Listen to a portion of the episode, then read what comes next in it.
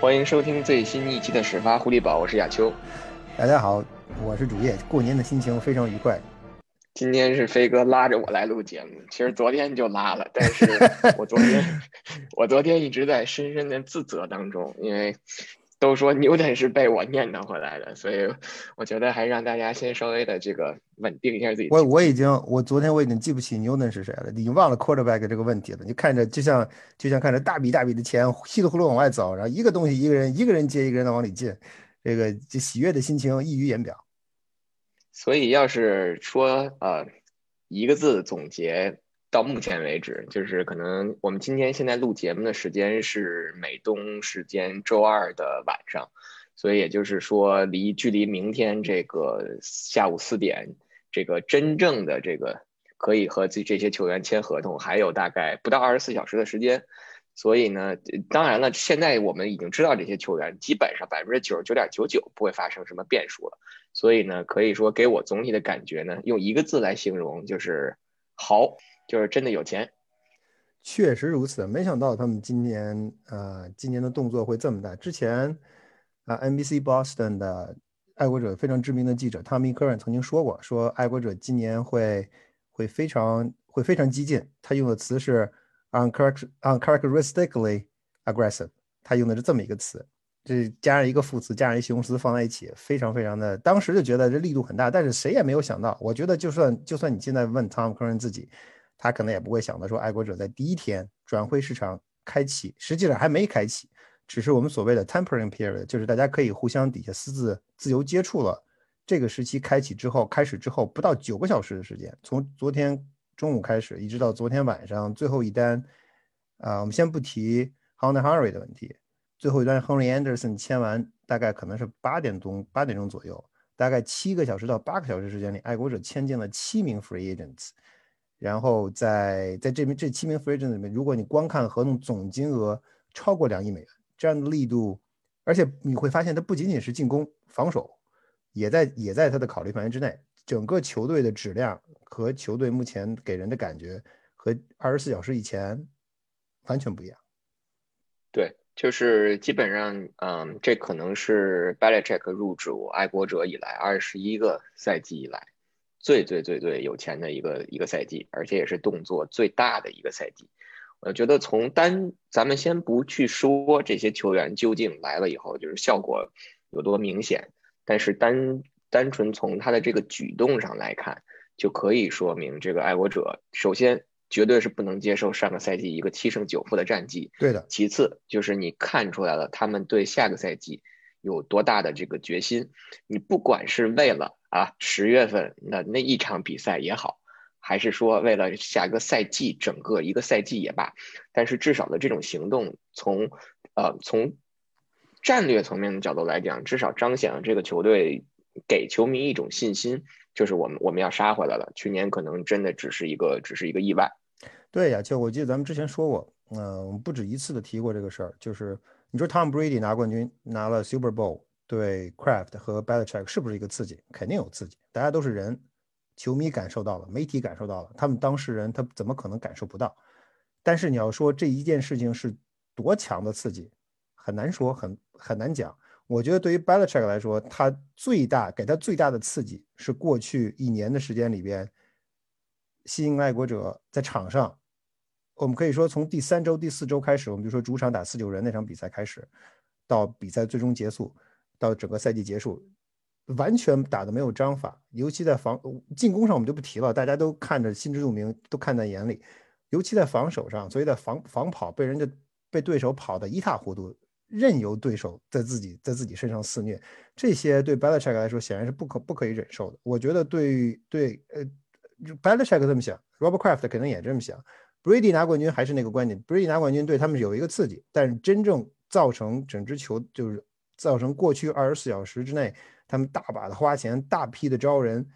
啊，有这样行动的主要原因是他们清楚的认识到了，二零二零赛季的新英格兰歌者缺少的是优质的球员，他们只能用这种方式，他们有资源，这这个赛季有资源，于是他们用这种方式进行弥补。当然，我们同时也要说，他其实占了一个就所谓的天时地利吧，因为啊，不仅仅他们有钱，这是他们自己的优势。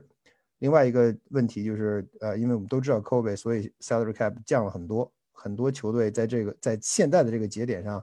有心无力，他们没有办法去跟爱国者这种财大气粗球队竞竞争，所以爱国者自己有资源，在恰当的时机，在合适的时机，在合适的时间点，选择使用这些资源为自己啊弥补自己之之前呃出现的一些问题，所以我觉得从从时间上来说也是一个非常合适的选择。所以这些种种因素整合在一起，造成了爱国者给爱国者提供了这样一个机会。显然 b e l i c h e c k 没有让这个机会溜走。我们可以说，在重拳出击，让所有人都大大吃一惊、大跌眼镜。从来没有见过，呃，这么有钱的 b e l i c h e c k 我估计新赛季可不要不用再不用穿不用再穿 hoodie 了，可以穿的西装革履一点，像一个正儿八经的教练一样出现在公众场合。玩笑归玩笑，这些因素加在一起。才解释了，我说在一定程度上解释了我们在过去两天或者在过去一天当中看到的爱国者的这种近乎疯狂的买人行为。对，那我们刚才一直说到这个，我们确实在这个赛季或者在这个休赛期，针对上个赛季的阵容有有很多需要补强的地方。那我们也我们也可以看到，就是 b a l a c h e c k 可以说应该是把钱用在了刀刃上。那我们刚才说了这么多，那现在我估计大家都很着急的想去听一听，一个位置一个位置的去去拆解一下，看看到底每个位置上，到底这些薄弱的位置上都签了哪些球员。那我们就先从近端锋开始吧。近端锋，呃，昨天签了一个 Juno Smith，之前提到过是这个泰坦的近端锋。泰坦这个休赛期其实挺比较令人诧异的，没有给他打 tag。另外一个近端锋呢，就是上一期我们提到过的，就是闪电 Chargers 也没有给他们的近端锋 Hunter Henry 打 tag，结果可以说就是在这个休赛期，自由球员市场上近端锋位置上最强的两个近端锋都被爱国者一举拿下了。实事求是的说，因为我觉得我们还有一个这样的潜在的思维惯式没有打破，因为之前我们没有想到说 Belichick 会。会出手 Hunter Henry，因为 Hunter 实际上是非常非常得力的一名球员。我们知道 Belichick 对他也很喜欢啊，Juno Smith 也是一个很类似的，就是也是一个非常 Belichick 对他的喜爱也溢于言表。我们之前前一段时间曾经说过，呃，昨天我们发微博的也说过，Belichick 在去年跟 t i n a n s 的季后赛之前，曾经用了很长一段时间在接受记者问提问的时候，用了很长一段啊篇幅来表扬亨的呃表扬 Juno Smith。尽管他的这个语调非常有意思，呃，他的 b e l l c h e c k 当时语调是啊，我非常喜欢这名球员，这名球员非常非常棒，他是联邦的最佳。也这大家可以想象，当时当时他的表情和他说的话完全不匹配。但无论怎么样 b e l l c h e c k 对他确实是很喜欢的。所以，呃，这两名球员年龄也非常好。我没有想到 b e l l c h e c k 会会花这么多的钱把他们招进来。我们之前一直在说啊，Kyle Rudolph，对吧？我们之前一直在说 Jared Cook，这两个名球员都基本上三十岁以上。我们觉得能把这两个人招来一个已经很不错了，结果没想到 Belichick，Belichick 让我们跌到了下巴，不仅抓来了一个 Juno Smith，我记得昨天昨天在大概美东时间中午一点，我正在吃饭，看到了手机上弹出来的 Juno Smith，给我高兴的不得了。当然今天早上再看到 Hunter Hunter Henry 就被签了的时候，我心说哎，没错不错，又签了一个，这心态已经完全不一样。就可见我们多么小气，之前只是去想一些 Kyle Rudolph、Jared Cook。我觉得相比于这个 Smith，可能让我更开心的是 Hunter Henry。但是我们待会儿可以再再聊这个聊 Hunter Henry。我觉得亚秋，我之前其实觉得，呃，还是那个我们我们对爱国者爱国者的决心肯定是低估了。啊，我觉得从我做起，从我这里说，我完全低估了爱国者的决心和爱国者的魄力。啊，我当时的我当时的想法是，爱国者有这么多空位要补，他肯定要花钱签其他签那些，就是这些这些这些 free agent。所以当在我的在我曾经列出的这个需求里边，近端锋并不是在并不是在第一位，因为我觉得首先 quarterback 对吧？我们一会儿会提 quarterback。除了 quarterback 之外，我们的 defensive line 是非是一定要补的。除了 D line 之外，我们还要加一些 receiver，然后可能才到 tight end，因为你毕竟队内还有两名新秀。a s i a s 跟 Dalton King，然后你还有一名老将，我们都说到了 Cos，他今年会回来，所以你实际上 t i t 虽然你 t i t 质量不行，但是毕竟你有三名球员在，一名老将带两名新秀，这两名新秀，呃，去年有情况有些特殊，所以对于在 Patriots 看来，应该可能还会给他们一些机会，所以你还是有成长的空间。没想到 Belichick，我们不敢说现在这两名新秀就不会在未来的爱国者的计划当中了，但是显然 Belichick Belichick 跟爱国者教练组不愿意再花时间等待他们成长，这是这是肯定，他们希望在 t i d e n 的这位置上马上提高自己的我们所谓的即时战力。毫无疑问，Juno Smith 啊和 Hunter Henry，呃，这哥俩来了之后，这黑白双煞在在爱国者的这个这个线上的两端，会造成很多很多很多的 match up 的困难。对于对对手，对于对啊对方的防线来说，你会有很多的麻烦。这这现在我我们都不用细想，就可以就可以就可以预见到，这将是这将是对手二线或者或者线位 match up 的 nightmare 噩梦。先说这个 Juno Juno Smith 啊，确实像刚才飞哥讲的，就是 Belichick 去年接受采访的时候，对这个 Juno Smith 的评价非常的高，而且当时他说的是可能是联盟所有近端锋里最好的这个 yard after catch 的这个近端锋。对，意思就是说这个近端锋接球以后的这种。摆脱你，你可以说他摆脱对手防，或者说扛着对手防防守，继续往继续往前走的这种也就不知道，也就不知道你看没看他的视频。我昨天晚上花了点时间看了一下 Juno Smith 的视频，因为之前我们其实对他不是那么了解，我们知道他很知道他很强，但是没有没有完整的看过他的看过他的就是很多的比赛。我昨天晚上通过就 Game Pass 把他的把他的集锦调出来了，从头到尾捋了一遍，发现。啊，他的特点，这个这个球员很有意思，就是他接完球之后吧，你看他在冲球的时候，他不像你看 Gronkowski 冲球，拿着球大块头往前冲，他和他其实不是，他身体感觉很结实。当他队友冲，当他的对手对手扑上来的时候，他一闪身能够把队友甩甩掉，而且他同时可以通过自己的速度自己跑出一个空间和空档来。所以他这方面能力很强，我估计可能也就仅仅啊，也可能是因为这个因素，所以我我昨天我们说说说过，在看一个集锦的时候发现，他不仅仅在 Titan 上列位，他同时在没有我没有见到他在 X 就是在所谓的弱侧弱侧拉边列位，没有没有见到过，但是他在 Slot 上列过位，他同时在在弱侧的或者在强侧的拉边列过位，他同时在他后场列过位。我昨天说了一点，就是爱国者上一次。能有 Titan 在后场列位上前出击、上前突击接球的，上一个 Titan 是 Hernandez，这是我记着的。还有一个可能出现过的是 Human，我不知道大家还记不记得这个 Titan，在一四赛季的一个夏威夷人，他曾经曾经在线上跟跟呢 Ravens 跟 Ravens 的季后赛里边曾经打过一些比较 tricky 的 play，他曾经在后场列过位，但他那是真正的权位，只有 Hernandez 在后场列当 pullback 或者 running 或者 tailback 跑到前面去接球，出现过这种情况，所以。Hernandez 这名球员作为一个人，我们不加以评价。我们单纯单纯说他在爱国者队内所起到的作用。其实他的呃，在他身上能够产生的变化，其实是要超过当时的 Gronkowski。所以 Juno Smith 来到 Patriots，呃，我们可以预见，在未来的在新赛季开始之后，Belichick 和 Josh McDaniels 能够在他身上做很多很多的文章。这也是让我们非常非常欣慰跟激动。他不是那种所谓的就是。呃，只会一只只只有一招鲜的球员，他实际上在各个位置都能够发挥出自己的自己的特长，非常非常看好。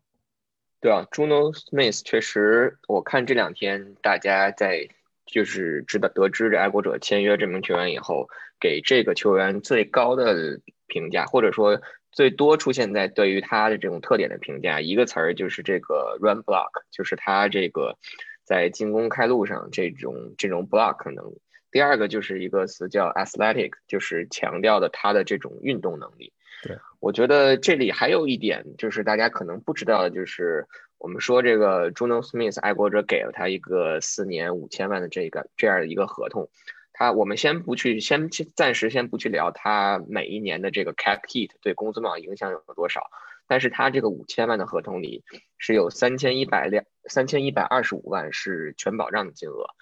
我特意查了一下，这个保障金额在 NFL 现役的近端锋里面是保障金额最多的。我们可能会以为之前去年续约的这个四九人的 George Kittle，George Kittle 当时五年七千五百万的合同，在签字的时候只有两千四百万是保障的，而这个酋长的 Kelsey，他四年五千七百二十五万的合同也是只有两千万，大概两千一百万是全保障的。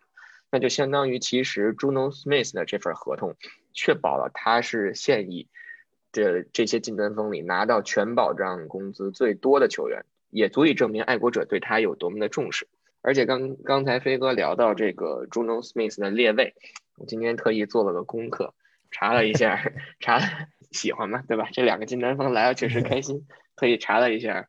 Juno Smith 还有 Hunter Henry 上个赛季就是所有的 Snap Count 里面他们列位的这个情况，我们可以清晰的看到，就是 Juno Smith 在他上个赛季七百九十一个 Snap Count 里，百分之七十的时间是列在了 Inline，就相当于是。跟你的进攻锋线列在列在列在一起，就是传统的外位，通常讲的传统的近端锋的位置。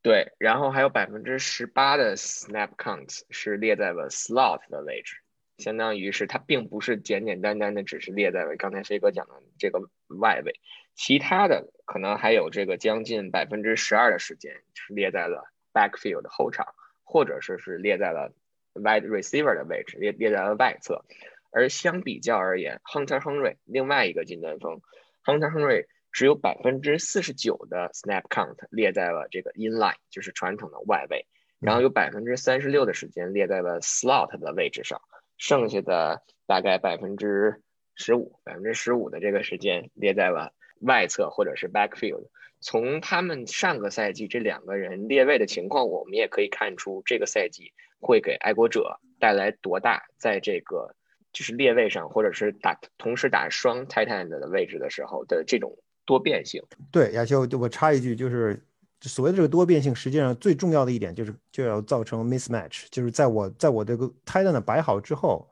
如果你是 traditional Titan，你放在那儿，那对手就会非常简单，我可能首先会选择一个就是 strong side linebacker rush 你，或者是找一个或者比如找一个 strong safety 去 cover 你。但是当如果你这名球员可以在在线上随便移动，或者你都可以挪到后场的时候，对，在在防守方来看，他就很难确定一名球员和你对位，这样对防守方的，而且如如果你又不仅有一名 Titan 可以做，你这两名 Titan 都可以被这么使用的话，那对于防守方来说，这个麻烦会麻烦会非常非常大啊！我觉得还想补充一点，啊球就是呃，隐隐的觉得，我觉得当然是呃这个 Titan 呃，Gronk 跟跟跟 Hernandez 这种这种双双 Titan 的配置，呃，我们以前曾经见过。但我的感觉是，Belichick 花这么大的力气把这两个人签来，很有可能在新赛季的打法上有一些创新之处。具体怎么创新，我们不知道，但是我们非常期待。最后吧，最后我觉得就是泰坦的这个这两个泰坦呢，我们聊了很长时间。最后我想可能稍微的泼一点点冷水的点，就是或者是提出一个隐忧的点，就是在于 Hunter Henry 的这个伤病问题。嗯，因为他是二零一六赛季当时二轮三十五还是三十六顺位被选中的，但是呢，因为这个 ACL 的问题，整个二零一八赛季都报销了，而且呢，在之后的这两个赛季，二零一九赛季十六场比赛他只打了十二场，去年呢十十六场比赛呢他打了十四场，所以对于 Hunter Henry 来讲，可能会存在一个潜在的这种受伤的危险，因为今天我看也有很多朋友说。对亨特·亨瑞的第一感觉就是感觉他有点玻璃体质，我觉得这个是我们需要去去关注的一个点。这这不是你们不这不是新爱国者队第一个有玻璃体质的 Titan，所以我觉得我们已经经历，我们已经曾经沧海了，怕这个吗？所以 Titan 的这个位置如果不行的话，多留几个人也也是可能的。是，我就是觉得啊，这个这两个人的这两个人的配置跟组合。呃，非常像我们曾经过去的那个那一对泰坦的组配置跟组合，所以我确实对他们对他们寄予很高的期望。嗯，打打看吧，这个四分位还是个问题，一会儿再说。呃，那我们说完了进攻端需要最需要补充的这个近端锋的位置，那下一个呢就是外接手。到目前为止呢，呃，爱国者签下了两名外接手，一个是之前在这个突袭者效力的这个 Nelson Aguilar。另一个就是四九人的外接手 Kendrick Boy，这两名球员，我觉得有些有些朋友可能觉得，哎，这给他们那么多钱，然后他们也不是那种顶级的顶级的外接手，呃，觉得有点亏。我觉得啊，这个又会涉及到一个所谓的所谓的这个性价比的问题。什么叫性价比？当你这个球员打不出水平的时候，你会心疼钱；当他能够打出，当他能够打出自己的水平，钱其实真是无所谓的事情。尤其在考虑，尤其考虑到爱国者今年。有如此富裕的薪资空间的基础上，呃，我觉得 Agler 的签约非常合适。嗯，大家肯定很多人会说 Corey Davis，Corey Davis，Corey Davis，Corey Davis，啊，但我觉得如果你签不来 Corey Davis，Agler 的作用跟特点也很明显。可我觉得大多数人，很多朋友可能仍然对他之前在 Philly 的 Philadelphia Eagles 的表现记忆犹新，呃，吊球啊，然后呃跟四分卫找不到找不到拍找不到节拍啊。但是你看到他上个赛季去了 Vegas 之后，去了 Raiders 之后。呃，他的表现其实是非常非常出色的。亚秋有那儿有不少数据，就相信亚秋一会儿会跟我们说。但是我们看到了，我们看到的看到的比赛的画面跟进程，就会发现，这名球员不仅仅速度强，他可以跑很多很多的路线，他几乎整他的 route tree 非常非常的完整。他跟 Patriots 比赛的时候，其实发挥的也很出色，因为上周呃去上个赛季第二第二轮比赛他们来了，他其实打的也很不错。呃，阿格尔实际上是 A 爱国者非常需要的这种，就是在外侧。所谓那种大外接，大家经常说的大外接，实际上就是 X receiver 在外侧能够跟对手脚位一对一单挑那种球员。阿格勒完全可以做到这一点。退一步讲，就算啊，我们很多人说的是对的，就阿格勒不是那种 top tier 的 receiver，但是他比爱国者队内所有的 receiver 所有的 receiver 实力都要强，速度也都要快，而且更灵活，呃，可用性更强。啊，上一次爱国者。有类似的外接手，可能在我印象中，可能还得要追溯到一八赛季、一七赛季、一八赛季的 Brandon Cooks。但是 Brandon Cooks 跟 a g u l 比起来，Cooks 实际上更多的是一个直插性选手，开球之呃发球之后奔着底线直突，或者一个 slant 奔着斜线跑。但 a g u l 就像我刚才说，他的他的 route tree 非常全面，他可以把他可以跑各种各样的线路，所以我认为签约 a g u l 是一个很不错的选择。呃，而且我们从这个这名球员的成长轨迹来看，他之前在菲利打得不好，后来到了 Vegas 换了一个环境，打得好了，那就意味着他仍他他他在职业生涯他实际上属于上升期的。我我觉得 b e l i c h e c k 通过这一点很有自信的把阿格尔签到福克斯堡，认为他能够他能够找到让阿格尔职业生涯更进一步的啊方式跟方法。呃，我对此我觉得是很就觉得很有信心。那刚才飞哥说，我这儿有数据啊，有一组数据，主要是想说明这个 Agler 在上个赛季在这个 Raiders 打球的时候，他是在跑这个 vertical routes 的时候，他一共是有十六次接球，拿下了五百二十四码。十六次接球，这个是在全联盟排第排并列第六的。那五百二十四码的这个接球的数据，这个推进是在全联盟排到第一的。我们要知道的是，他平均每次这个跑 vertical routes 可以拿下平均二点八码。嗯，你可能会觉得说，你听二点八码这个数据不太多，但是我给出你一个数据，就是去年爱国者所有的外接手加在一起，在跑 vertical routes 拿下的平均的码数只有零点九，就在全联盟是排第三十一的。所以就像刚才飞哥讲的，我们先不说 Agler 是不是 top tier 的这个外接手，但至少。单纯在这个问题上，就在 vertical routes 的这个问题上，就是一个对症下药的。我们不期望你说 Agler 来了能成为我们的 Julio Jones 也好，能成为甚至说能成为 DK Metcalf 也好，对我们只是期望他有针对性的去解决我们的一个问题。没错，亚秋这说的非常对。你不需我们不是需要一个巨人站那里，我们是需要能够干活的人。Agler 完全是。阿格尔肯定是能够干活里的人的，能够干活的人里面的佼佼者。那说到这个 Kendrick Bourne，我就是这个想听飞哥，我我我看这个人的打球并不是太多，但是单纯的从他的一些集锦上来看，我感觉他跟这个 Agler 在某些程度上是有些相似的。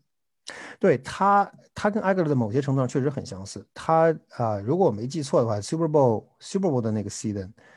他其实他其就是，San Francisco Super Bowl 的那个 season，他其实打得很不错。那上个赛季慢慢的有点有点退步。我觉得 Patriots 目前实际上，我们之前说 Patriots 外接手数量不行，质量也不行。实际上，呃，你可以看，我没有 X 侧的外接手，在在另外一边，在在在在另外一侧，啊，可能勉强能打上比赛的就是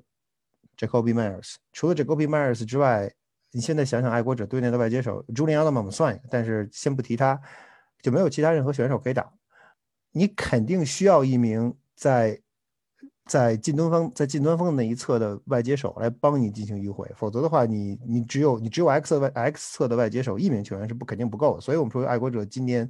在在自由市场上肯定要招两个人，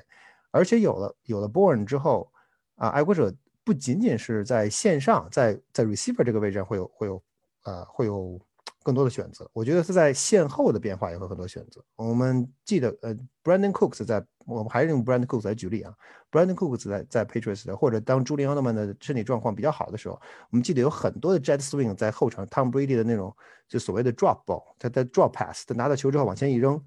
往前一扔，然后 Receiver 跑过去接球就跑。上个赛季 Patriots 打这种 Play 是靠谁呢？是靠 Damian Bird 可能打过一个两个，然后 nike harry 打过不少，但 nike harry 完全不适合这种这种战术，因为他跑得太慢，他个儿是挺快挺大，但他跑得太慢。后来呃，我就记得好像是还有另另外一名从啊 Practice Squad 提上来的球员也打过也打过这种这种啊这种 Draw Pass，就是在后场那种在线后的这种这种战术。你其实可以看到 Kansas City Chiefs 的。啊，Terry Hill，其实他经常在线后这么迂回扯动。你不仅仅他他持球跑，他同时在线后这么他，你只要在线后，你只要加速从线后跑过，你就能够给对，你就能够把对手的防线扰乱。啊，我觉得 Kendrick Bourne 在新的赛季会被会对爱国者至少在这个战这个战术体系、这个战术组合里面能够起到很重要的作用。这 NFL 实际上就是一个抄袭的联盟，你抄我，我抄你，你的战术好，我就拿来用。但是你抄别人的战术，首先你得有。你得有类似的球员，这个这这名球员来到爱国者之后，我觉得 Josh McDaniel 肯定会在他在在他的速度上做不少的文章。好，那我们说完了这个进攻端，到目前为止签下的四个球员，那我们就转到这个防守端。可以说防守端的这个补强也是非常非常有针对性的。那第一个签约呢，就是之前从进入联盟以来一直在乌鸦队效力的 Matt Judon。亚秋，这个，这个，这个也是很有意思的一个签约，或者也是非常重要的一个签约。嗯，他他的位置肯定是 edge，我们都知道他是 edge 或者 outside linebacker。啊，他在爱国者，爱国者现在队内真正在 edge 上的球员实际上只有一名，就是 Winovich。Winovich 可左可右，但是我们其实印象中他更多的出现在爱国者的右侧。除了 Winovich 之之外，在线上我们就没有另外一名更合适的球员了。John Simon 这是本赛季的 Free Agent 走了，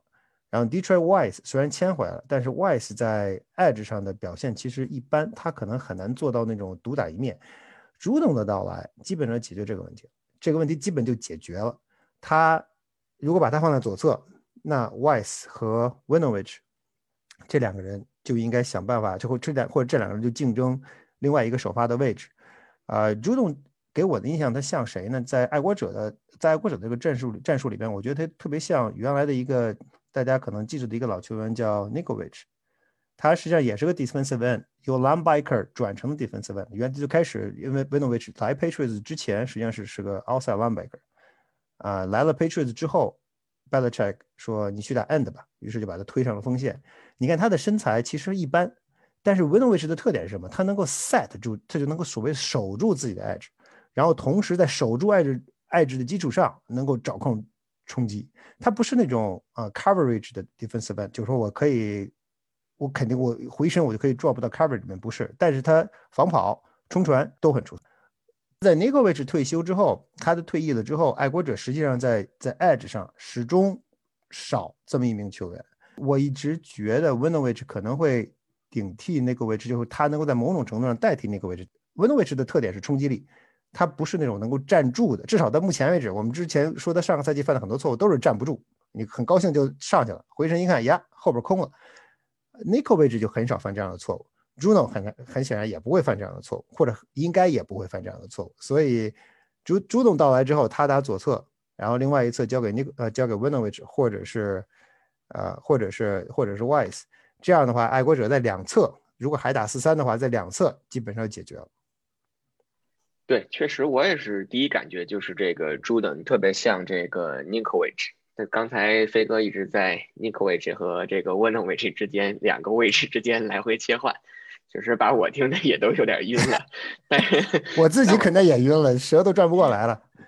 啊，没事儿，但是我们确实同意的一点就是 w i n o w i c h 最大的问题就是很多的时候他的他控制不住自己，他有的时候就是杀性起了，就真的就冲上去了，对，所以就导致这个 edge 就就失手了。对，这个 w i n o w i c h 特别像，有点像啊，我们之前的之前爱国者另外一个老球员叫 Chandler Jones，呃，杀起来杀的兴起之后，效果非常好，直扑对手的四分卫。非常漂亮。但是他实际上在 edge 这个位置上，对，在 Belichick 的理念理念里，他其实更需要 nickel 位置这样的球员，就是你不闪不显山不漏水，你平时看不见的，但是这一侧基本上比较牢靠，然后靠着其他的 coverage 或者靠着靠着呃线位的冲击来来来找到四分位或者或者防防防跑。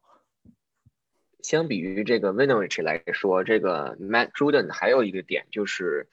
他他的他的体重两百六十磅，比这个 Winovich 足足重了十磅。对，上个赛季我们一直在说这个 Winovich 手 edge 有一个，除了他这个冲动的毛病，还有一个最大问题就是其实他小一号。我们老上个赛季我记得在那个媒体间我们在看球的时候老是说这个 Winovich 如果能再增重个五到十磅就好了。那这回直接来一个现成的两百六十磅的这个 Matt Juden，大家不要小看这这十磅的体重。就是在这种情况下，其实你可以把这个 Jordan 叫做 Power Edge，意思就是说他他不仅能控制自己站住这个 Edge，同时他还能对对手，不管你是这个跑位也好，或者四分卫自己冲出口袋也罢，至少他能在这个位置上给一个非常强有力的这种这种 tackle，你不会发生很多这种 miss tackle 的情况。对，所以这个对于爱国者来讲是一个非常非常大的补充。对，而且朱总到了以后，其实上在 Patriots 来说，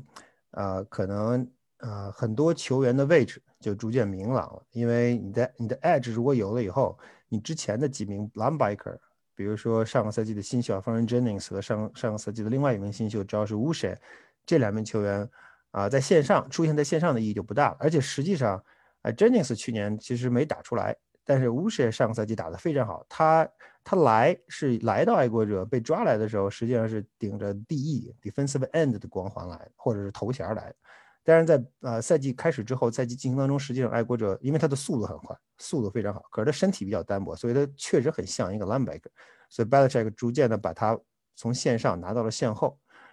呃，现在你有了 Judon，你完全没有必要再再把它顶上去了，这样 w u s h 就可以踏踏实实打 linebacker 的位置。我们知道 High Tower 回来了。呃，Hightower 回来以后，那那在在线后的 Linebacker 的位置上，你有了一个有了一个领军的任务。然后，当然同时你在在弱侧线位上，可能就可以考虑让主要是 w u s h 逐渐的啊打上主力，让他打上主力，在这个位置进行进行冲击。然后另外一个线位，另外一个线位，如果你还打四三的话，我们还是那句话，我们不知道 Belichick 呼噜里面卖的什么样，他也许会会改变自己的策略。但如果你还打四三的话，另外一个另外一个 position 你可以考虑用。Strong safety 啊，或者这种 box safety 来填，来保证你在线后的速度，因为你现在线上有人了，这样你的线后，呃，可以牺牲牺牲掉一部分，呃，牺牲掉一定的体重或者块头，来保证你的速度，这都是这都是可以理解，这有很这会这也同时会给爱国者的防线提供很多选择很多变化。对啊，再再快速说两点吧。第一点，我觉得就是可能还有一个最直观的变化就是。Winovich 可能就回回归他那个 third down 的这个角色，因为我们知道他加盟爱国者，其实第一个赛季就是第一个赛季在爱国者打的时候，他更多的出现都是在三档防守的时候。上个赛季确实是因为人不够，所以很多的时候你你会看到这个 first down second down 也把它给弄上去了。其实亚秋，我倒是我倒是有点不太同意，我倒是希望，我觉得对于啊对于这种像像处在他的这个职业阶段的球员来说，你应该首先希希望争取的或者。或者你至少努力的方向应该就是所谓的 three down player，你要打一档、二档、三档都是都是你，而不是那种 specialist，然后我就打第一档、第二或者就打第三档。其实啊，其实 w i n 是我觉得他有能力打一二三，只要他脑子清醒，别犯错误，不要犯 在过去那样的头脑一热一拍屁股走人的那种错误，那就应该没有问题。对他球员肯定要上进嘛，他肯定想着去打这个 three downs，但是。至于这个 b a l i c h i c k 究竟是不是还把他先暂时回归到这个只去打 third down，我们就不得而知了。我觉得还有一点啊，刚才想说的就是，不知道这个签约这个 Jordan 是不是也就意味着这个 Kyle Van Noy 回归爱国者的这条路就堵上了。Kyle Van Noy 我的认为是肯定回不来了，而且而且但是我觉得回不来也就回不来了。这个这个倒确实是。那好，那我们这个关于 Jordan 的问题就先聊到这儿。那其实呢，防守组还有两个比较重要的自由球员的签约，一个就是之前一直在说是之前在海豚队效力的，就是新闻在报道的时候都说他是一个 nose tackle，但是其实呢，他可能从从他的 size 上来讲呢，我觉得他称不上一个 nose tackle，这个人呢就是叫 Davon Gottschalk，没有 X 好像是 Gottschalk，X 不发音 Gottschalk。OK，Davon Gottschalk，我们今年今年签练练发音。对，我们今年签的这些这些啊这些球员里边，这个名字都很诡异。下个赛季如果还能去的话，就有点犯难了。你人家人家名字都叫不清楚。我觉得亚秋你说的是对，他他他如果打 nose tackle 是稍微有点轻，可是你知道这名球员的一个什么特点？他呃翻译用咱们自己用咱们的土话说，他是一个魂不吝的球员。对他我们其实了解也并不是很多，因为他毕竟是在海豚。我们其实 还是那我们其实对 Jets 了解更多，因为看的比较多。海豚，但是后来签约他之后，我们做了一些调查，我们可以发现这个这个球员在在场上他的防跑非常出色，他的他防跑他能够站住脚。啊，Belichick 如果下赛季还打四三的话，那他不会是 nose tackle，他肯定也就是一个就是一个 inside 或者 interior defensive lineman。呃，那他他如果不是 nose tackle，对他的身材就没有那么强的要求。你不需要一个呃 Will Fork 那样的大胖子在中间挡着，一个人往这一站，恨不得就像就像一堵山一样，你什么都看不见。啊 g o t c h a 实际上在在呃，如果从这个角度出发，他是一个非常合适的球员。如果目前我们刚才一会儿我们会提到，就是爱国者目前实际上还在线上还短一名 tackle，至少至至少现在从嗯从我们所得到的信息还不知道 Lawrence Guy 会不会回来。如果 Lawrence Guy 回来，如果 Lawrence Guy 回来跟高超两个人在中间，那四三的两个 tackle 的位置基本就就稳住。我觉得这个签约非常非常重要，因为爱国者上个赛季记得大家我们曾经说过，爱国者没有线位，所以只能靠线上，可是线上根本顶不住，所以就被被冲得一塌糊涂。啊，有了这个，有了高超，如果再找来几找来一个合适的 tackle，或者招回来一名合适的 tackle，那爱国者在中间的力量就足了，至少在然后我们考虑到两侧，我们有 juda 和 Winovich。还或者是整个的在防守一线上的 D line 上的问题，上个赛季出现的问题，这个赛季几乎可以肯定不会再看见。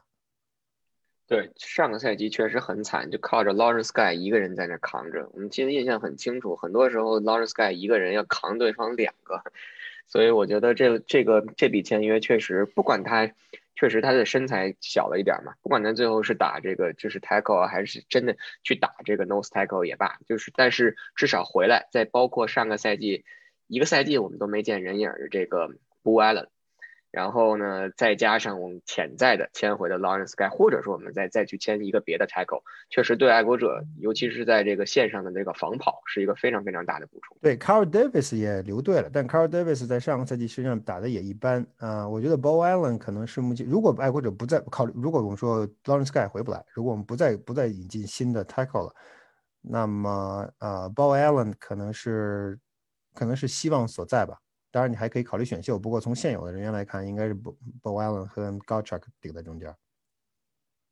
那防守组呢？昨天其实还有一笔签约，就是从菲利从这个老鹰签来了一个二线球员，defensive back，既可以打 safety，又可以打这个脚位，打 cornerback 的 Jalen Miles。Jalen Miles 的这笔签约，大家觉得都有点莫名其妙。而且，尤其是给了他一个四年最高可以达到两千四百万的合同。对，但是我我其实不好意思打断一下，我其实也觉得有点诧异。当时第一反应是 Jason McCourty 不会，Jason McCourty 跟 Gilmore 可能就就这样了。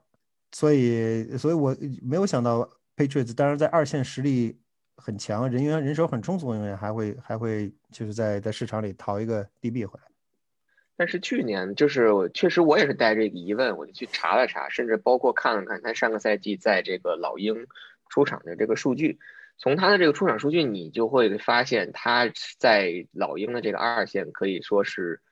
满场飞。为什么这么说呢？就是用一个词儿来说，就是他在二线非常的 versatile。这个是 Belichick 最看重的一点，他最看重一个球员的多样性。你既可以去打脚位，也可以去打 safety。而且他是一个非常聪明的这个球员，然后我我去看了一下，就是像之前我们去看这个 Juno Smith，包括 Hunter Henry 上个赛季的出场这个 snap 的的情况，上个赛季这个 Jalen Miles 在这个打 safety 的时候出现在 box 里有三百二十九个 snap counts，然后打 free safety 有两百三十六个 snap count，当他出现在脚位的位置上的时候，打 right corner 有两百二十七个 snap count。然后 slot corner 有一百八十个，所以就相当于是，其实他几乎在出场的所有时间里，非常平均的分配在了，不管是 safety 也好，还是角位也罢。所以我觉得这样一个球员，这样一个具有多样性的球员，对爱国者现在的二线来讲是一个非常非常好的补充。因为 Belichick 最喜欢的就是在开球以后，让二线的所有球员来一个乾坤大挪移，你也不知道到底每个球员他到底是 safety 还是到底是 cornerback。啊，这这听上去他来晚了一年，他应该去年来，然后他也可以顶到 box 里，跟那个跟 Andrew Phillips 和和 Duggar 一起去赌枪眼。但我觉得亚秋说的是对的，就是他，呃，在二线，呃，我觉得这个这个签约很像 tren Brown，就是来了之后，你马上马上二线的人员富裕，啊，人员富裕就意味着你有很多种选择，很多种选择就意味着你可以用你把你手中的球员作为筹码，啊。巩固你自己的球队，呃，我们我们看到了 Cannon 被被送走，所以我们也知道爱国者目前队内二线有球员可能会被送走，比如说 Gilmore，然后大家不要忘记，在目在我们录节目的现在，J.C. Jackson 还没有被打 Tender，所以他他的命运会如何还不太清楚，然后。我们还还需要考虑，比如说球啊，漫长的赛季里面可能会有球员受伤，如此如如此这般，所以呃，补充一名这补充一名二线，我们还是可以理解的。b e l i c h e c k 肯定会有自己的想法，只是这只是我们之前没有想到啊，他们会通过呃签 free agent 来来来来来解决来解决二线板凳深度的问题，因为这个问题完全可以通过啊 draft 和随后的嗯 draft free agency 来解决。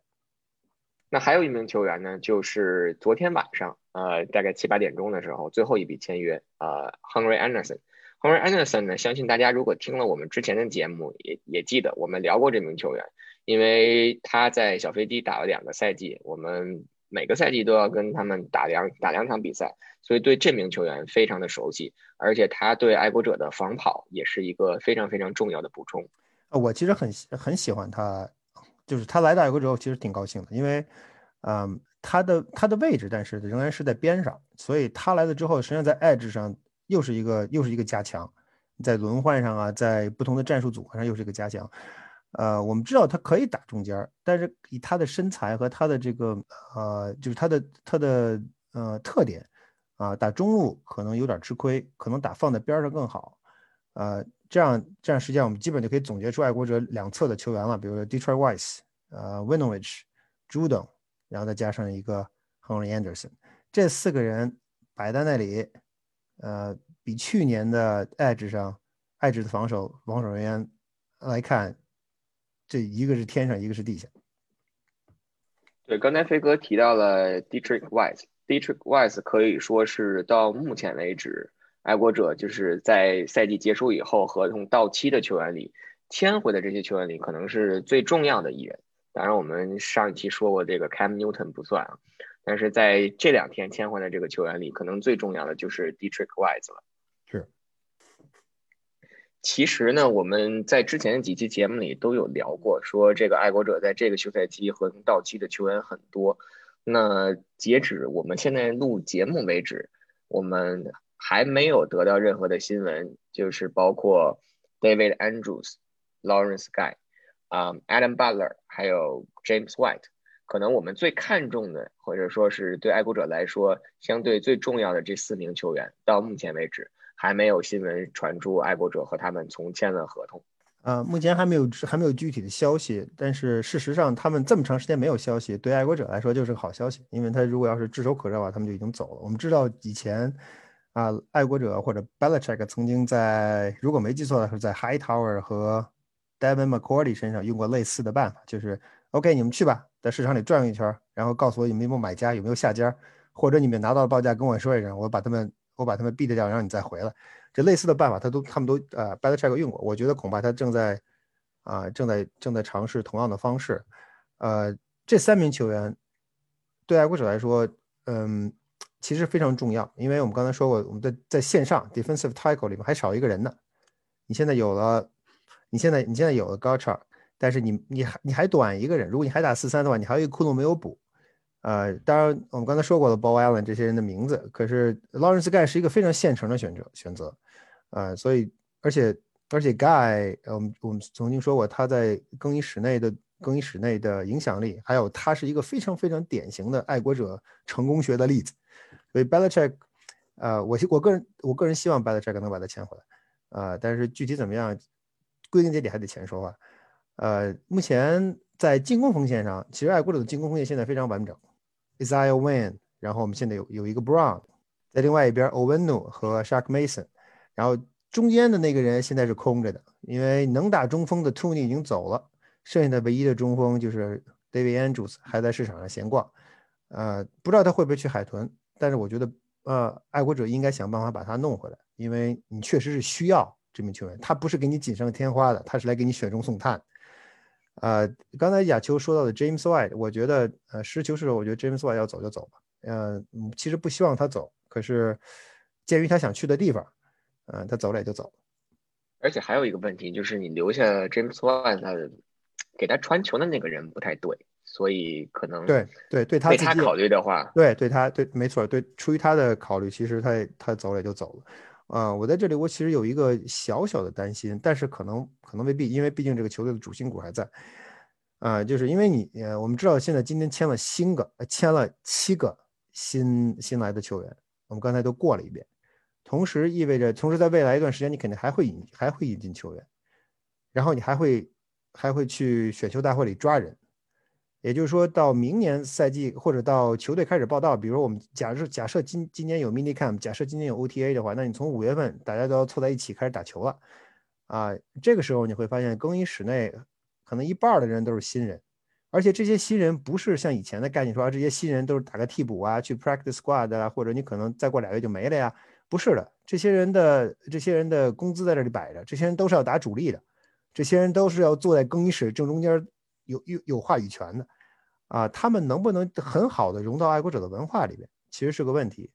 这就回到刚才说的这几个 free agent：David Andrews、Lawrence Guy、James White，啊，这些是他们是爱国者爱国者的核心。呃，Lawrence Guy 和 James White、David Andrews，他们三个都是队长。你如果把他们去掉，那你现在队内就所谓的这个呃所谓的这个老球员、老将。更衣室的主主人还有谁？我们能数上就随便大概数一下，比如朱利安·奥特曼肯定还在啊，可能你还能有说人话的是 Devin McCourty，然后 Matthew Slater，可能也就这些了，就没有什么别人了。那你这个这个更衣室的凝聚力跟领导力是不是能够巩固？是不是能够能够把这些球员更好的集合在你爱国者的这个集体周围中间啊？因为教练能做的只有那些，真正在场上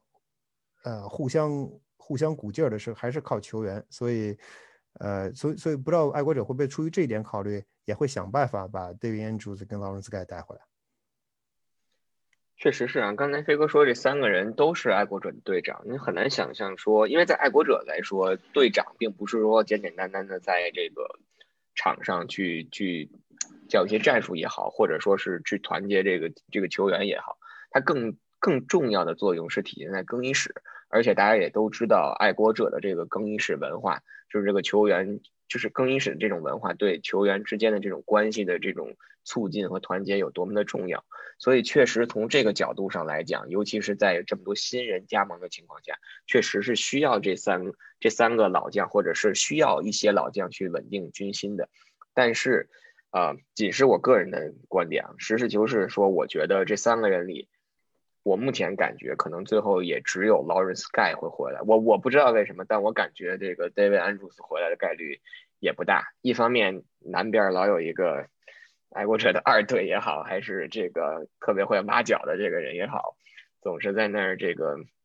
蓄势待发的这种，哎或者说暗流涌动的这种感觉，所以我觉得 David Andrews，但是其实说爱国者。就是我们可能下一个要聊到的问题，就是爱国者，你看他一股脑签了这么多球员啊，但是其实对下个赛季这个工资帽的影响，或者我们所谓的这个 cap hit，其实并没有那么大，并没有我们想象中的那么大。所以在这种情况下，可能我们之前有担心说签这么多球员会不会没有钱把这个 David Andrews 啊签回来，但我觉得至少这个担忧是是是有些多余的。对，我觉得呃 Andrews 呃会是钱的问题。但是钱可能不是唯一的问题，嗯嗯，我们希望只能说希望他能把他签回来吧。那说说完了这些加盟爱国者的球员，包括可能会回来的球员。那还有两个人就是离开了爱国者，第一个呢就是周突尼。哎，周突尼，嗯，一定要恭喜的。我觉得亚秋，咱们咱们上咱们上个赛季做场比赛结束之后，看见突尼坐在中圈仰望爱国者冠军锦旗那一幕，终于成为了绝唱，所以，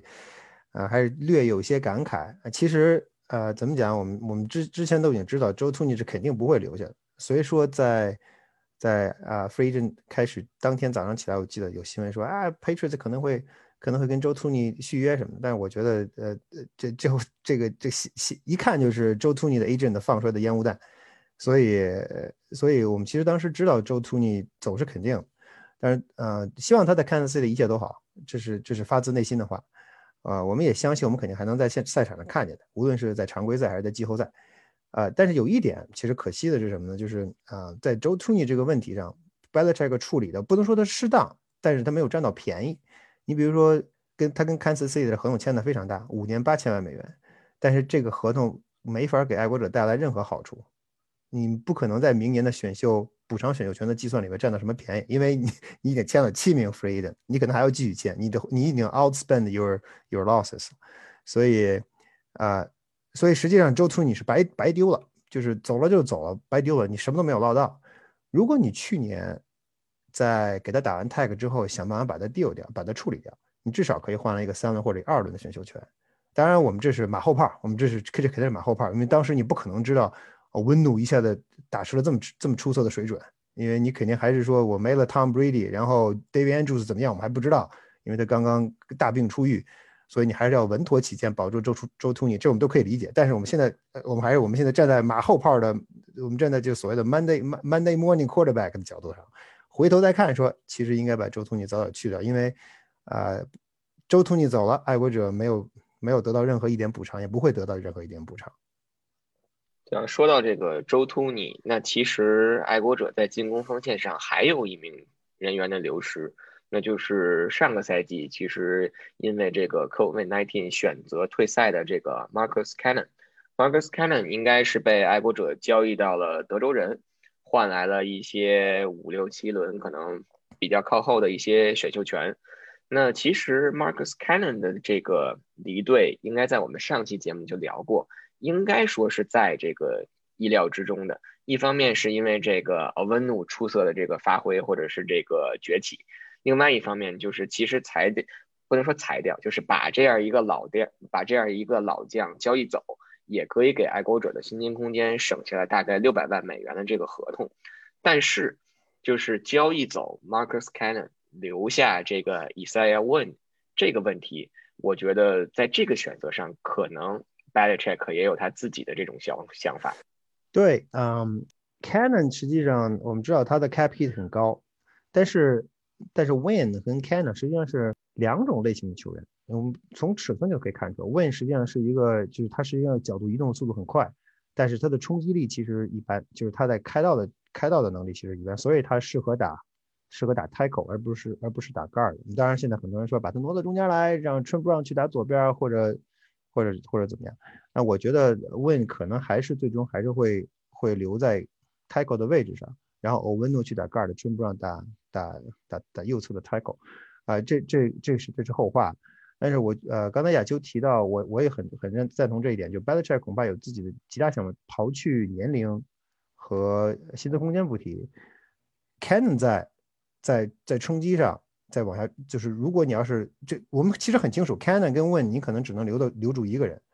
啊，要是保留 Canon，你可能就要把 Win trade 掉，反之你留住 Win 就要把 Canon trade 掉，啊，如果你如果你保留了 Win。意意味着什么？就意味着我觉得爱国者仍然非常看重在左侧的四分卫保护。如果你要是不打传球，四分卫或者你不以传球为主，四分卫保护实际上就没有那么重要。但是显然你留下了 Win，呃，在 Belichick 或者在 Josh Mac McDaniel 在看来，他在新赛季，我们再结合他去他过去这一天疯狂花钱买的那些人，我们其实可以预见，呃，传球仍然是。爱国者非常看重的一个元素，他们上个赛季基本上打成了地面呃地面推进，打成了一个坦克部队。我觉得新赛季他们可能会向立体式的进攻发展，这个至少是他们会是他们一个追求的目标。还有一点啊，就是大家可能会觉得说，爱国者签下了这么多球员，然后这几这两天可能不到两天的时间，砸出去大概可能两个亿的这么一个一个数字，这么一个合同。但是呢，其实就是现在越来越随着越来越多的合球员的合同具体的合同细节公布，我们可以看到的就是，其实今年。对这些球员的加盟，对于爱国者的这个薪金空间的冲击，或者说我们所谓这个 cat kit，并没有那么那么的高。从目前已经公布的一些球员的这个合同来看，呃，我们数了一下，包括 Matt Juden、Cam Newton，然后 Jordan Smith、Jalen Miles，然后 Devon Gotcha，呃，Detroit West，再加上外接手这个 Kendrick Boone。当然，我们现在还不知道 Nelson Aguilar 还有这个 Hunter Henry 的。合同的细节，在我刚才提到念到的那七名球员加起来，他们对爱国者下赛季薪金空间的这么一个 hit 只有三千，将近三千两百万。所以也就是我们想聊一点的，就是大家可能说爱国者一下砸这么多钱，尤其是在金端峰和这个外接手上，是不是有一些溢价的成分，或者说有有一些 overpaid？我觉得亚秋，我我其实不太赞同这种说法啊，这个市场。就是这么定，你你花十块钱能买来的苹果，总比你花五块钱买来的苹果要好吃。我觉得大部分情况下是这种，是是这样的，除非苹果打折。呃，在过去，你实际上在有 Brady 的，在有 Brady Brady 在的情况下，你可能可以买到打折的苹果。但是现在你没有，你没有这个没有这方面的优势了，所以你就只好花全价去买苹果，仅此而已。我觉得这个市场，这市场很难定位。爱国者花的这个钱本身就是市场价。因为你花到了这个钱，你定了这个价，下面再有球员想签约，下以后再有球员想签约，这就是市场。就像我们当时在 Super Bowl 开始之前，Stafford 去了 Rams，或者说 Stafford 跟跟跟 Golf 互换那个 deal 一样。什么是市场价？你说当时是不是溢价？你觉得当时是溢价，但是后来你发现那不是溢价，那就是现在市场的行情。市场就是人定。我更更看重的是 Patriots 这这些合同签约的细节，因为亚秋刚才说了，这些人这些人来了这么多人，实际上你发现对他们对本赛季的薪资空间的影响，并没有像想象中的那么大，因为这些合同都是我们的所谓的 backloaded，他们把把他们的合同的 cap hit 都推到了未来，而且其实有几名球员，比如说 Juno Smith，比如说比如说 Matt Judon。他们的合同实际上都是三年，虽然是四年，可是发现你，可是你看到第四年没有 guaranteed money，第四年你如果把它 released，它所有的 cap 就都 free up 所以爱国者通过这种方式把把他们这些 free agent 的 cap hit 推到了未来，一定程度上解决降低了对本赛季的影响，给本赛季创造了更多签人的空间。然后同时我们都知道下下个赛季和下下个赛季，呃 NFL 新资帽希望能够按照正常正常的方式恢。第一，恢复到正常；第二，能够继续增长。啊，NFL 的钱是有时效性的。今年的 cap hit 和明年同样五百万美元，比如说，它对今年的影响要要远远高于对明年的影响。所以，这种这种所谓的这种 backloaded 的 contract 也是 NFL 各队所采用的一个惯用的方式。所以，爱国者爱国者这么做无可厚非，而且非常明智。呃，我再补充一点啊，就是谈到这个 salary cap 的这个问题，我们确实像刚才飞哥讲的，就是爱国者把很多这个球员的这个钱往后移了，或者说移到了这个合同的最后一年或者是两年。其实这个在我看来，可以有两两从两个角度去解读。第一个角度就是去对这个赛季或者说对下个赛季的这个薪金空间影响很小，那第二个赛季影响会很大。但是在这种前提下，就是。爱国者签了这么多球员，你一下加入进来，对爱国者这个体系，你需要有一个适应，需要有一个磨合的过程。所以，如果你真如果你真的能打出这种这种效果来的话，那么第二第二个赛季，即使你的 cap hit 占的多了一点，但是也能也是对你这种身价或者是对你这种作用的一种一种反应。那第二点呢，就是我们都知道，就像刚才飞哥说的，就是这个随着这个 COVID nineteen 或者说这个疫情的影响越来越小。也许在下个赛季，或者说是下下个赛季，这个联盟能够恢复一个正常的情况。而且联盟其实一直在有一个就是潜在的这么一个电视的转播，一个巨大的合同。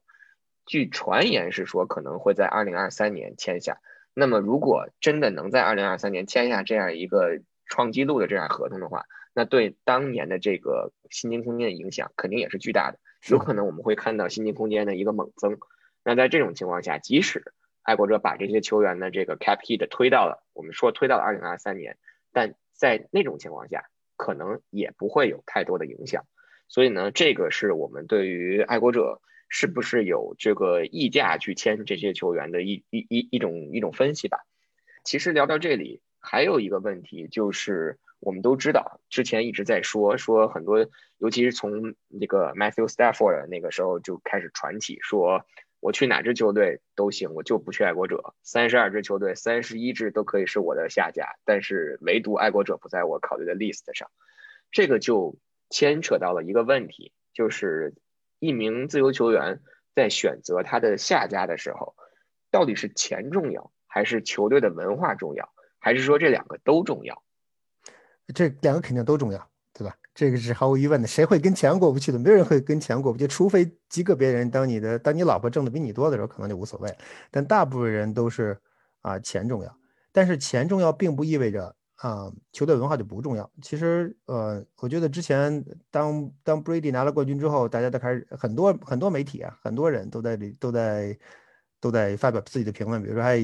，Belichick 不行啦，Patriots 不行啦，没有人会愿意去 Patriots 打球啊。你这种 fear-based organization，其实根本不是这种情况。我们都知道，我们包括很多离开爱国者的球员也都在也都在反驳说，爱国者并不是所谓的就是。用用军事化管理，没人愿意来。事实上就是这样。当你钱给，当你的钱给到位了，对吧？我给你足够的钱，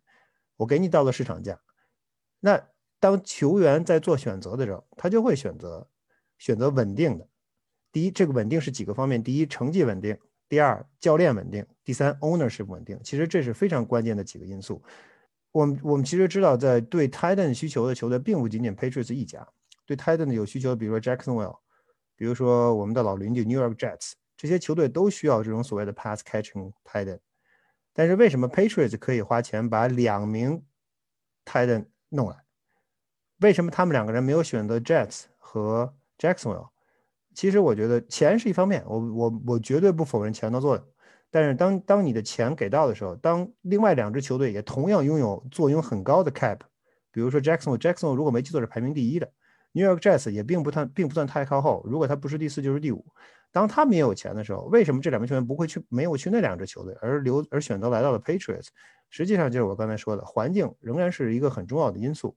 而且 Belichick 仍然是一个，也也是一个非常重要的原因。你愿意在一个很有成就的教练手底下打球，你愿意在 Rob Kraft 这样一个很有。很有很有权力或者很有威望的一个一个 owner 下边打球，整个整个这个 organization，整个这个你的这个你工作的这个单位是非常稳定的，那你自然愿意到这样的环境里来挣钱，进一步的提高你自身的实力。所以我一直在一直在强调这两点，就是钱和文化这两点最终会造成啊，最终会让 free agent 选择自己的下家，而且 Patriots 有文化，Patriots 这个赛季刚好也有钱了，所以。签来这么多的自由球员，我觉得也算是意料之中的事情。除了这两点啊，我觉得其实，嗯，我自己在想，可能还有一点小小的原因，就是你的这个下家或者是你的这个球队在跟你谈判的时候，究竟对你的这个重视程度有多这个非常关键，或者有多高？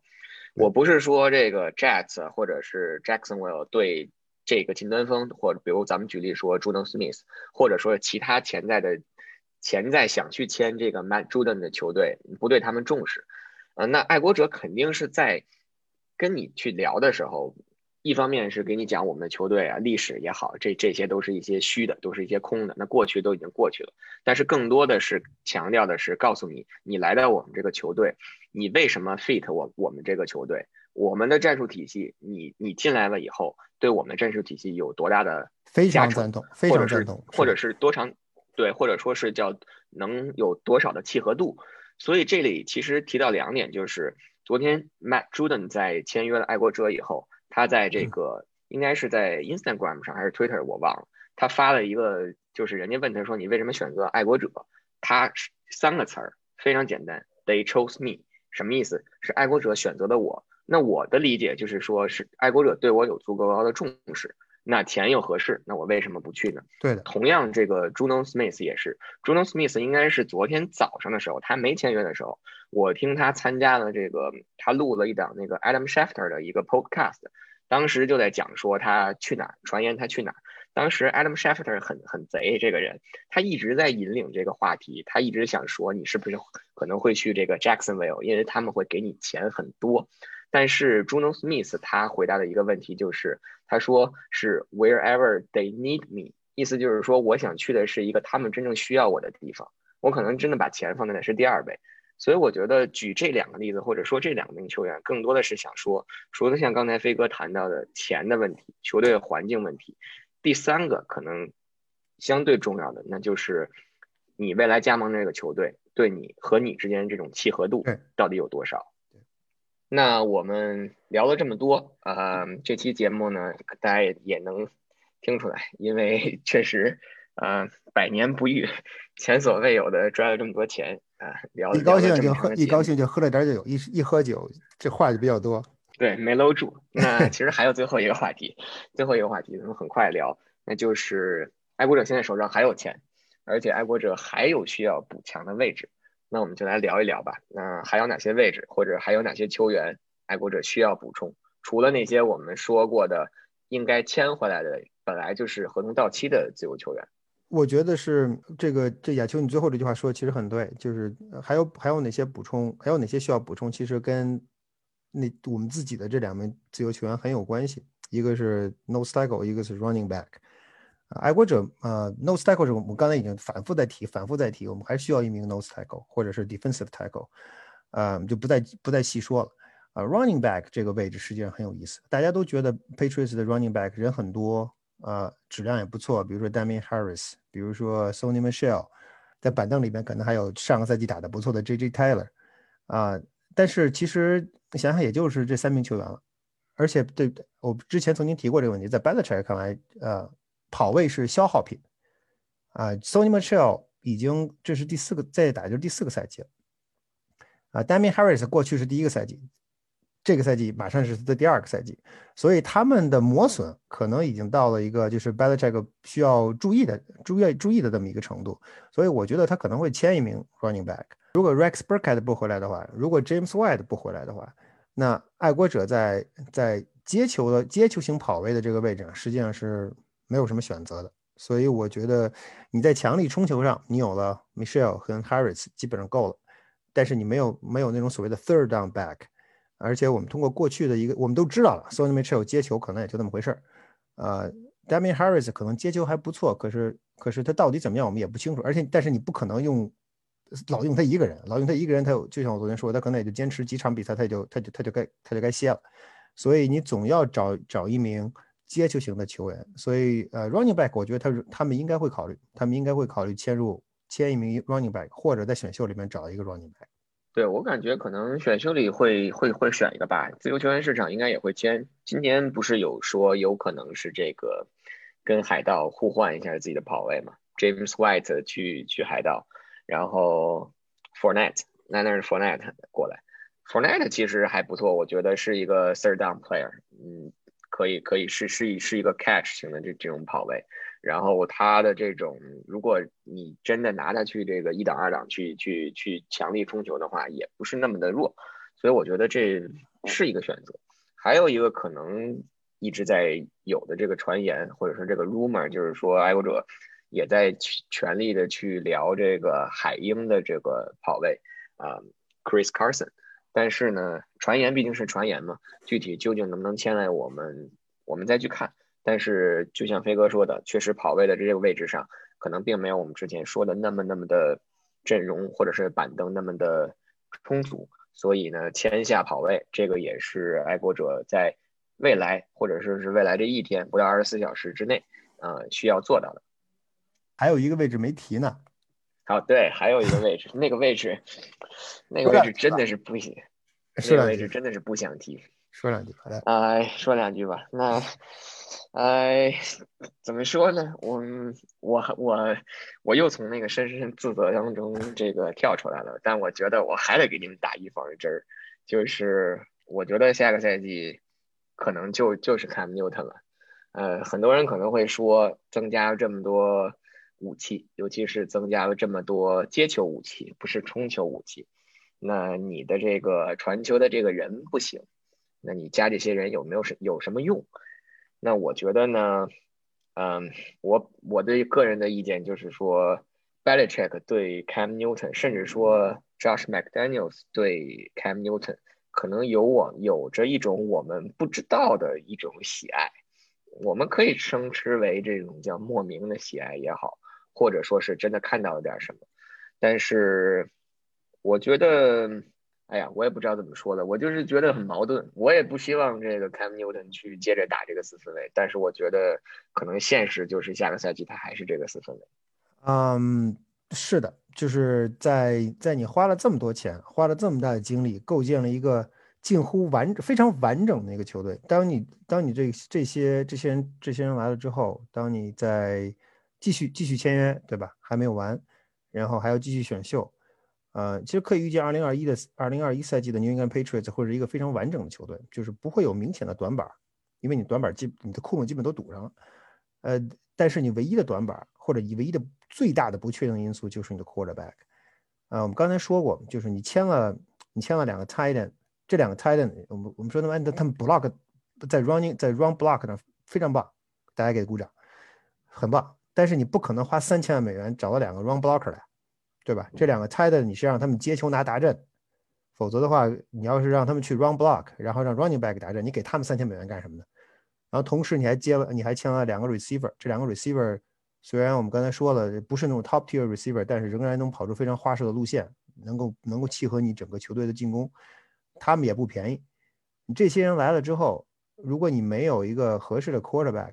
你怎么能用上他们呢？呃，这些。接球手们可以可以 open，但是如果他们手里没有球，他们 open 也没有任何意义。这就要回到我们一开始一直我们在过去几个礼拜一直在谈论的话题，就是关于 Cam Newton。啊，Cam Newton 到底是个到底是个什么状况？说实在的，我现在心里不并不清楚。我们看到的是2020赛季的 Cam Newton，Belichick 和 Josh McDaniels 心里所想的可能是可能是2021赛季的 Cam Newton。我们现在并不知道会是什么样。所以，我的我个人的感觉，我觉得基于我们基于过去这一天爱国者的所作所为，我我觉得 Belichick 跟 Josh McDaniels 可能会觉得 Cam Newton 仍然能够，如果给他足够的武器，能够给他足够的选择传球选择，Cam Newton 仍然能够带着球队往前走。这个可能就是为什么他们在昨天一天的时间里面花了这么多钱选球员的主要原因。而且我还想说一句话，就是，啊。Cam 就 Cam Newton 这个人的性格实际上是，嗯，怎么讲？我们我一直用的一个词叫叫 Alpha Dog 性格。他他不是他是 Alpha 人格，他是他是个 leader，他永远他他是这支球队老大，他是这支球队的核心，他不可能退居二线，他不可能。我觉得他不会。而上个赛季其实我们问过他这个问题，就是说你这个赛季，啊，你下个赛季如果你回到 Patriots 的话，你愿意打替补吗？他实际上他的解释实实际上很清楚，他说我不想打替补。啊，当然这个这个说法没有任何问题，对吧？不想当将军的士兵不是好厨子，所以对于对于 quarterback 而而言也一样。你不想打主力，你还在这个队里待着干什么呢？你都想打主力，但是他的性格决定了他如果要是打替补，嗯，他会不会成为一个不太确，就是一个不稳定的因素？呃，我觉得也很难讲。他的不稳定因素是他自身的原一方面的原因，再一个是他他的气场太强了。那打主力的那名球员会不会受他的气场的影响？这也是。我们其实之前有人提到，就是我们以前说过 Mariota，Mariota，Mariota 这个球员，他实际上是一个他他没有那么强的气场。他如果来，假设 Patriots 真把他弄来了，或者弄来了一个类似的球员，那他当他在场上打比赛的时候，他能不能真正的统帅这支球队？我觉得是一个问号，因为 Cam Newton 就在场边做。呃，我们可能觉得 Cam Newton 打这么烂，但显然球员们可能不是这么觉得。所以，我觉得四分卫仍然是爱国者的一个很不确定的因素。我希望他们能够，我们当然都希望 Cam Newton 能够打出自己的水平。如果给了他这么一套阵容，他仍然打不出自己水平的话，那我们第一要骂 Cam Newton，第二我们就要骂 Bill Belichick。但是，但是话又说回来，呃，我们我们只能根据过去我们看到的来判断未来的走向。我们不可能，我我没有水晶球，我们不知道未来会发生什么样的状况。所以，怎么讲？我们谨慎的乐观吧，希望。希望 Belichick、Belichick 和 Josh McDaniels 能够把 Cam Newton 提高到一个新的水平。那而且这些球员能够在 Cam Newton 带领下为爱国者取得好的成绩。啊，我同意啊，就刚才的观点，恐怕这个赛季我们还会是还会看到 Cam Newton 在球场上为爱国者效力。啊，只是希望结果会有所不同。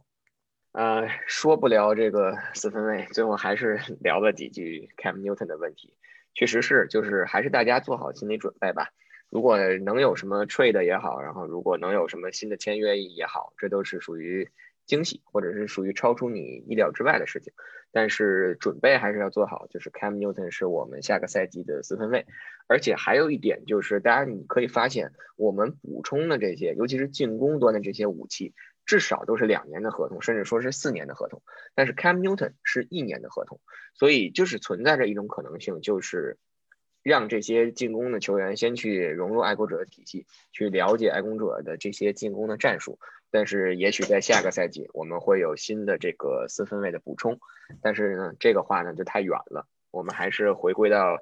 本赛季，呃，着眼于这个二零二一赛季吧。我觉得这话可以可以理解，但是亚秋花了两亿美元，如果这个石头扔出去听不到响儿，这就太冤枉了。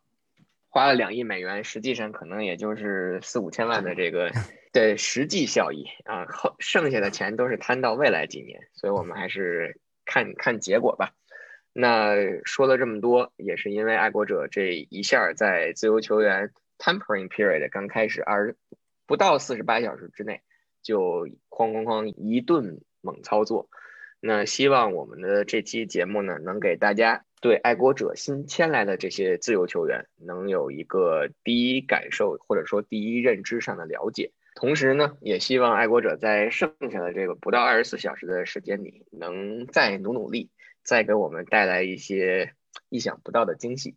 欢迎大家到喜马拉雅和 Apple Podcast 上对我们的节目进行关注和收听。那我们这期始发胡月宝的节目就到这里，感谢大家，